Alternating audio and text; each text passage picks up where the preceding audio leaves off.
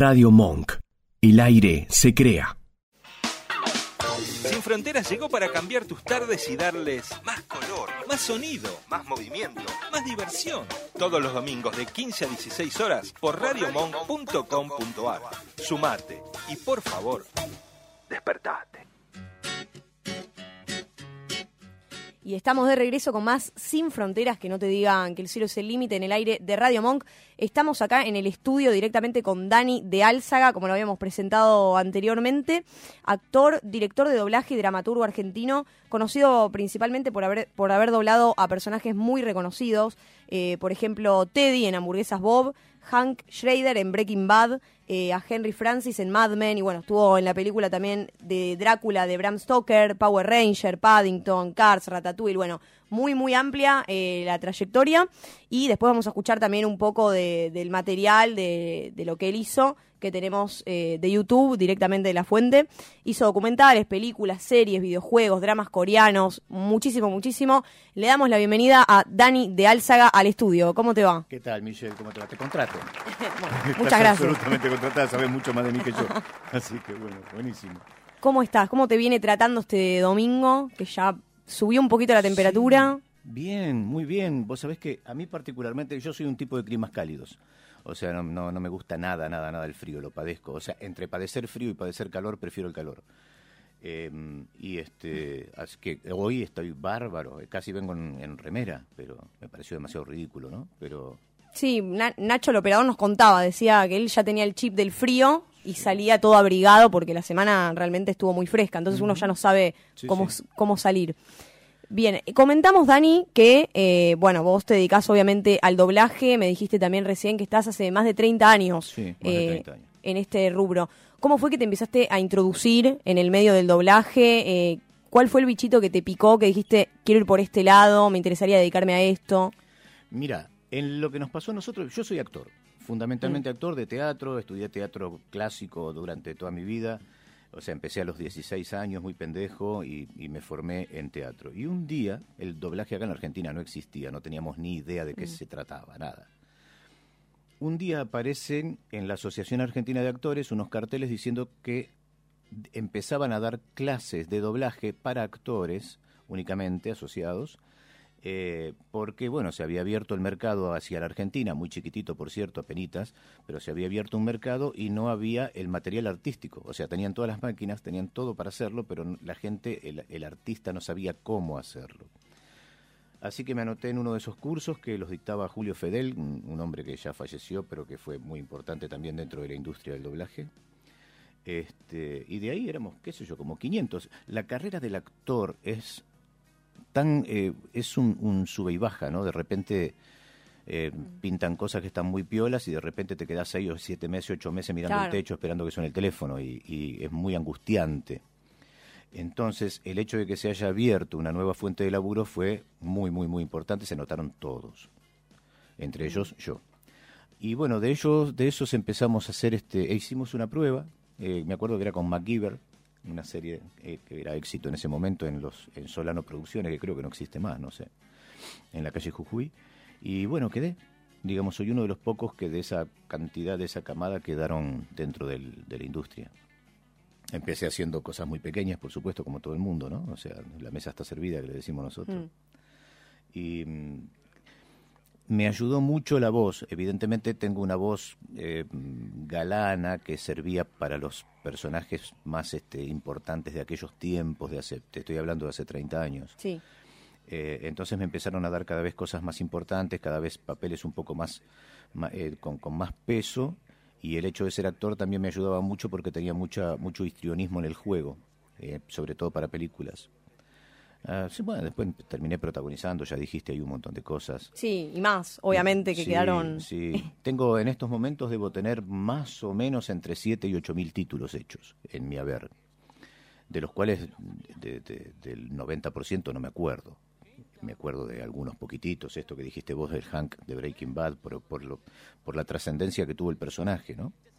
Digamos, yo lo hice igual que si hubiese tenido que hacer cualquier otra cosa, bien, como, como corresponde, pero digamos, no es que le puse algo especial porque era Hank, porque cuando lo empezamos a hacer Breaking Bad, Breaking Bad era una serie que no que no tenía éxito todavía. Se- se- Claro. El éxito se hizo a medida que la gente la fue viendo y el boca a boca y terminó siendo una serie de culto de las más importantes que hubo. Pero si no, bueno, de los otros prácticamente no me acuerdo de ninguno. Muchos que nombraste yo no me acordaba. Por eso te digo. Sí, veía, la, veía ahí la cara de sorpresa y yo dije, uy, estaré nombrando algo mal, algo, viste, que por ahí.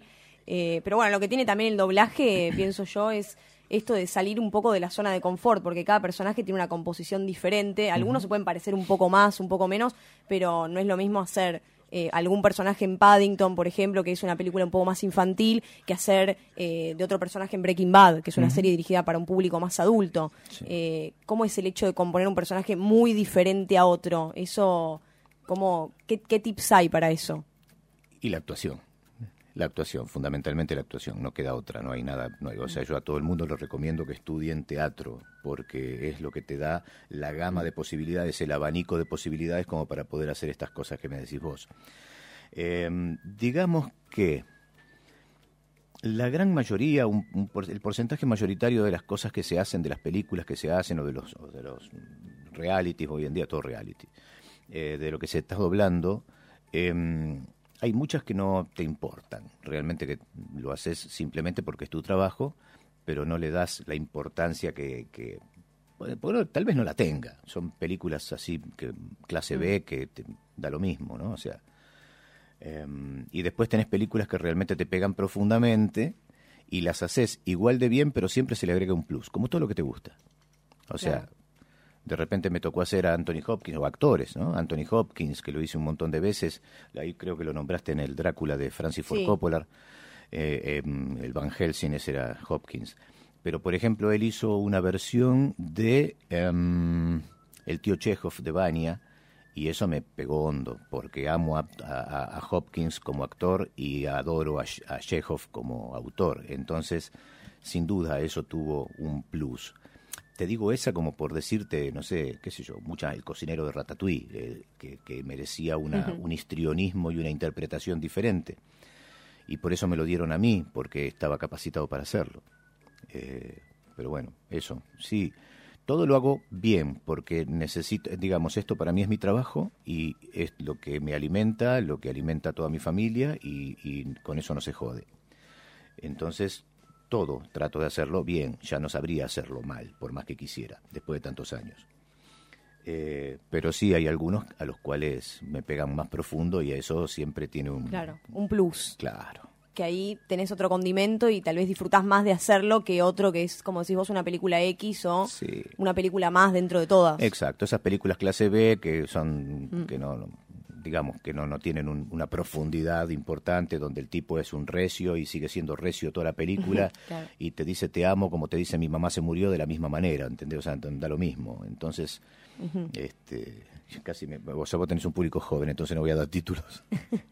No, igual es muy variado, ¿eh? te digo que puede haber desde personas de 13 años hasta, no sé, 60, y hay algunos de 60 y que también nos siguen, ¿eh? Bueno, Así eso, que- esos me van a entender mejor, pero más. después tenés las, las típicas películas de teta y culo y de, y de músculo y que son solo eso, que no importa, o sea, tenemos dos chicos musculosos Mm. muy bonitos, dos minas con unas tetas bien hechas y bueno, a ver qué les decía, bueno, él que se enamore de esta, la otra que se enamore del otro y ya está, terminó la película. Este, digamos, esas películas las haces medio como de taquito, porque no tenés demasiado matiz. Claro. Eh, y después ya te digo, tenés eh, actores que De Niro, Pacino, eh, Hoffman, eh, Anthony Hopkins, eh, qué sé yo, Mm. hago mucho a Christopher Plummer. Son tipos que pelan y vos tenés que estar a la altura de ellos en el doblaje. Claro. Como yo te había contado, actualmente estoy haciendo un curso de doblaje y lo que nos habían comentado, no sé vos particularmente cómo te manejás, pero lo que nos habían dicho es que no hay demasiado tiempo de composición del personaje, sino que vos llegás al atril o al estudio donde lo grabás y ahí ya tenés el guion. Más o menos, obviamente, antes te dan una idea de qué se va a tratar el personaje para que puedas ir armándolo un poco, pero no es que es como el teatro que ya te dan todo el guion de la novela y tenés todo para, no sé, dos, tres semanas para estudiártelo. ¿Es así o vos cómo lo manejás? Sí, sí, es así, es exactamente así. Son dos, eh, em, dos cosas totalmente diferentes. El teatro merece de una composición del personaje que eso lo haces vos y tenés más, mucho más que dos o tres semanas, de repente tenés meses. Eh, para poder componerlo y lo vas componiendo desde la época, lo vas componiendo desde el vestuario, lo vas componiendo desde el clima, no sé, si yo te tengo que hacer hacer, que evidentemente no lo vas a hacer vos porque sos muy joven todavía, pero un personaje, ah, bueno, sí, por ejemplo Julieta, que es un personaje muy joven dentro de la literatura shakespeariana.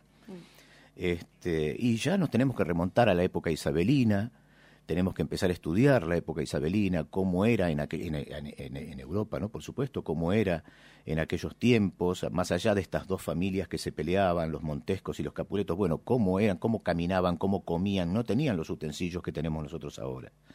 No tenían este, nada de todo lo que tenemos nosotros ahora, no vestían como nosotros, no hablaban como nosotros, no hacían nada, no caminaban como nosotros. Claro. Entonces empezás a componer el personaje desde adentro, como para, para que vaya siendo permeable desde adentro, como para que una vez que lo encuentres, después lo vestimos, lo maquillamos, eh, estudias la letra de memoria, pero el personaje ya lo tenés incorporado, ya sos Julieta. Mm. En el doblaje es todo mucho más instantáneo. En el doblaje, tal como te dijeron tus profesores, vos vas a llegar al estudio y te vas a encontrar en ese momento con lo que tenés que hacer. No tenés ni idea anteriormente qué es lo que vas a hacer. Y también, o sea, por supuesto tenés un director, con suerte que tengas un director, que ya se, la, figura del director la están eliminando muy, muy lentamente. Este, vas a tener un director que te va a hacer una pequeña sinopsis de lo que es el producto que tenés que doblar y cómo es tu personaje, y después, bueno, ven una escena, vas viendo cómo habla ese personaje, cómo es ese personaje, y le vas encontrando la onda y lo vas, lo ensayas una vez, dos veces, las que sea necesario, hasta que lo grabás. Pero es instantáneo. Y lo que no, no tenés el tiempo que tenés en el, en el teatro, o en el cine inclusive lo que tiene el doblaje es que ese personaje que te doy, si es un personaje episódico, donde vos decís, eh, señor que se va a servir, chao, me decís, señor que se va a servir con tu voz en castellano neutro y te fuiste. Mm. Si tu personaje es importante dentro de la trama y, y tiene un desarrollo, eh, vos vas a tener que tener ese abanico de posibilidades actorales porque no sabemos cómo se va a desarrollar tu personaje dentro de la película.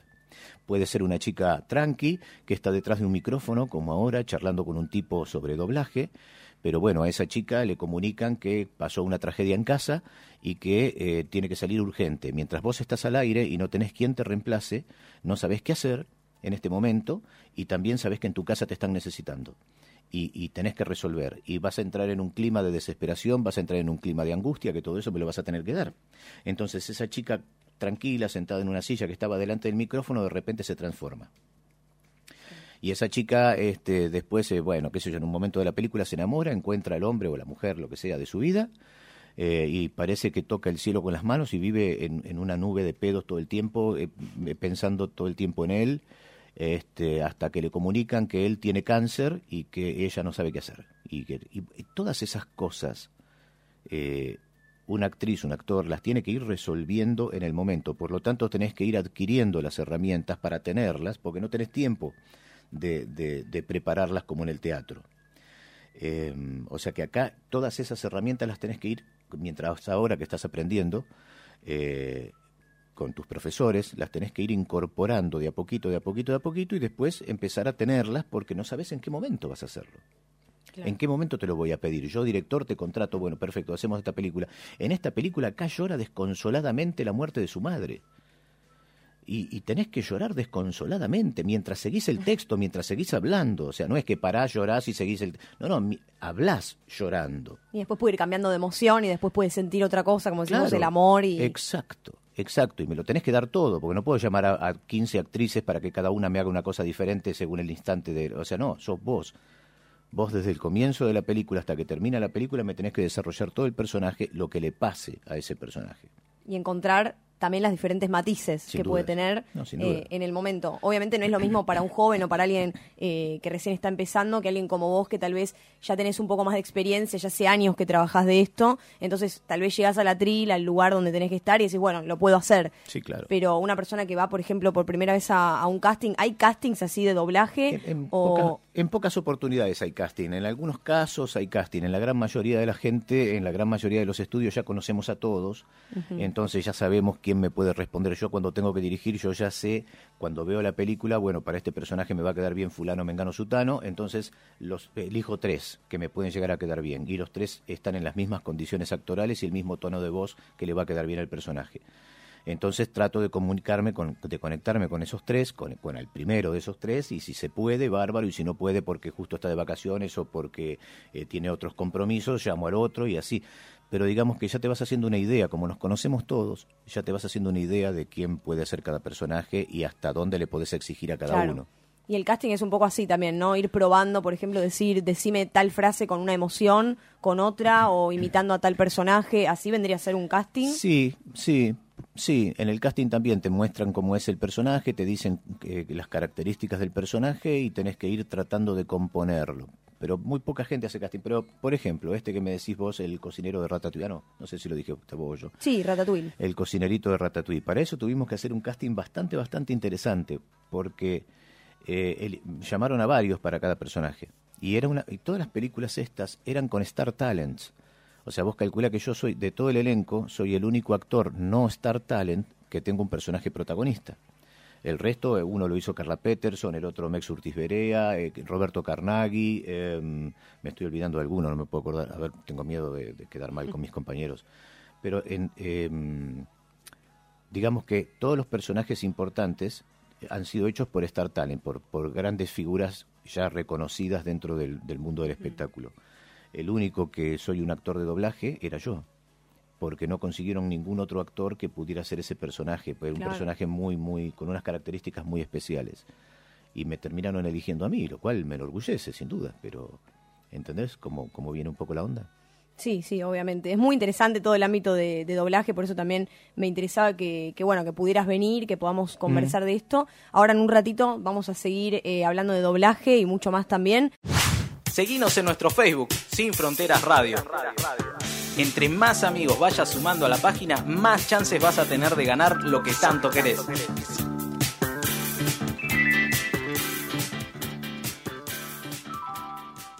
Con el tema de- del doblaje, una duda que me quedó ligándole un poco con lo que son los países y demás. Todas las veces que vos doblaste, vos sos argentino, todas las veces que vos doblaste alguna película, ¿fue siempre acá o tuviste que viajar para hacer doblajes, por ejemplo, en castellano? En realidad no es que tuve que viajar. En una época de mi vida me fui a vivir a España. Viví, Ah. viví en Barcelona y, viví- y, bueno, vi- viví del doblaje también. O sea que hice mucho doblaje en España en el español de ellos.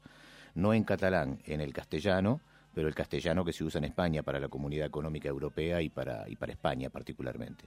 O sea que me costó mucho porque tuve que tratar de coger el acento y este y me pasaba días meses y meses viendo mm, televisión y viendo cine doblado para poder este y comunicándome con la gente eh, en- a la manera de hablar de ellos para poder lograrlo y lo logré así que bueno estuve un par de años viviendo allá viviendo del doblaje o sea que hice mucho doblaje en Europa también ¿Sabés vos idiomas, por ejemplo, inglés, algún idioma particular como italiano, francés, En que realidad- te hayan pedido para...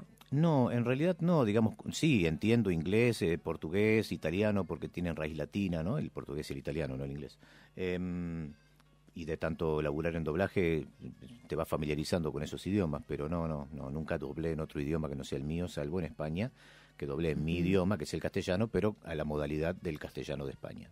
Eso es algo un poco complicado, que es de hecho lo que estoy estudiando yo y bueno, la gente seguramente que nos escucha y que no sabe un poco de doblaje, cuando decimos neutro, yo eso también se lo he comentado a mis padres, cuando decimos neutro la gente cree que es mexicano o que es un idioma así y en realidad es como ¿cómo se podría definir? Como una idea de comunicación latinoamericana, de alguna manera, ¿no? Porque Había algunos que me decían que es un híbrido, pero bueno, está bien, podés llamarlo como quieras, realmente todo cualquier cosa que le digas está bien dicho. Es un, eh, un idioma que nos hermana a todos los habitantes de América Latina de punta a punta, desde Tierra del Fuego hasta Fairbanks en Alaska, porque hay que tener en cuenta la comunidad latina de Estados Unidos y de Canadá, que es muy grande. Em, eh, o sea que es un idioma que hace que nadie se dé cuenta si sos eh, chileno, si sos argentino, nicaragüense, cubano, Claro. o- ¿entendés? O sea que todos hablamos igual. Y actualmente con el tema este de, de las comunicaciones, de, de- de la computación, to- to- toda esta historia, em, se, se está trabajando mucho en conjunto. Por ejemplo, con Chile, hablando, teniendo en cuenta que es- es este hombre que, que habló desde Chile, hace unos años atrás con una compañera chilena, con una actriz y, y locutora chilena, hicimos un programa de radio donde ella desde Chile lo dirigía y yo era el único actor argentino. Yo grababa en Buenos Aires y lo emitía eh, Genaro Vázquez en Canadá. O sea, el, pro- el programa se emitía en Toronto. Eh, pero se grababa en Chile, se grababa en México y se grababa en Buenos Aires con actores de diferentes nacionalidades hablando en castellano neutro. Entonces nadie sabía quién era el chileno, quién era el mexicano y quién era el, el- el argentino, ¿entendés? Sí. O sea que fue un juego que me pareció muy lindo, se terminó ya, pero me pareció muy piola. Hay algunos doblajistas igual a veces que, que te das cuenta cuando son chilenos y dicen ponerle esto tipo shopping. Eh, Ahí sí, claro. ya, te das cuenta el toque ahí. Es- y bueno, pero Es- porque no están hablando neutro. Si, lo- si, lo- si limaran eso, eh, no deberían decir shopping. Mm. Deberían decir shopping. Eso sería como un error, digamos, porque el neutro en realidad, Claro. la idea no es que se sepa si sos argentino o chileno, sino que sea como algo que se pueda entender para toda Latinoamérica. Exacto, Digamos, exacto. esa es la idea. Exacto. Que, na- que a nadie le moleste al oído decir, uh, este es, es de eh, cubano, este es venezolano o este es argentino. Que, que no, que, que, que eso no distraiga y no quita el clima de la película que estás viendo o de la serie Claro. que estás viendo. Toda aquella cosa que te distrae te rompe el clima. Y lo ideal es que vos hagas tu trabajo tan bien que la gente ni siquiera se dé cuenta que está doblado. Mm, Por eso a veces muchas, en muchas oportunidades lo que hacen en Disney o en algunas otras películas es llamar también o contratar incluso a cantantes que son muy conocidos. Por ejemplo, hace poco creo que habían llamado para, a Sebastián Yatra y ahí hay fans que van directamente para escuchar la voz de. Yatra y se distraen un Sí, poco con lo que tiene que ver con el personaje. Y ahí se pierde, me parece a mí, la magia de ese personaje. Sí, yo pienso igual que vos, pero bueno, es parte del negocio. También tenemos que mirar esto como que es parte de un negocio. Mm. Sí, es, es la realidad. Es un gran, gran, gran negocio el mundo del entretenimiento y bueno, el, el productor que es el que pone la guita y el que quiere recaudar, capaz que no, se, no piensa en esas cosas artísticas. Muchísimas gracias, Dani, por acompañarnos en este programa. Ha sido un placer enorme tenerte aquí. Gracias por invitarme. Escuchanos en www.radiomonk.com.ar o buscanos en TuneIn.